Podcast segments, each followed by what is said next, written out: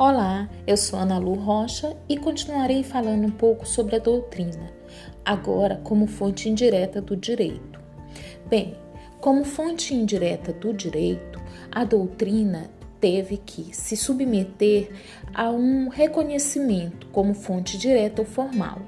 E isso foi inserido no sistema jurídico, o sistema jurídico de, da Lei Geral de Aplicação das Normas Jurídicas de 1965, preparado pelo jurista Haroldo Valadão. E no seu artigo 6 ele inclui a doutrina aceita, comum e constante dos jurisconsultos como elementos for, front, como elemento frontal do direito. Modernamente, estudos científicos reveladores do direito e de suas tendências não obrigam os juízes.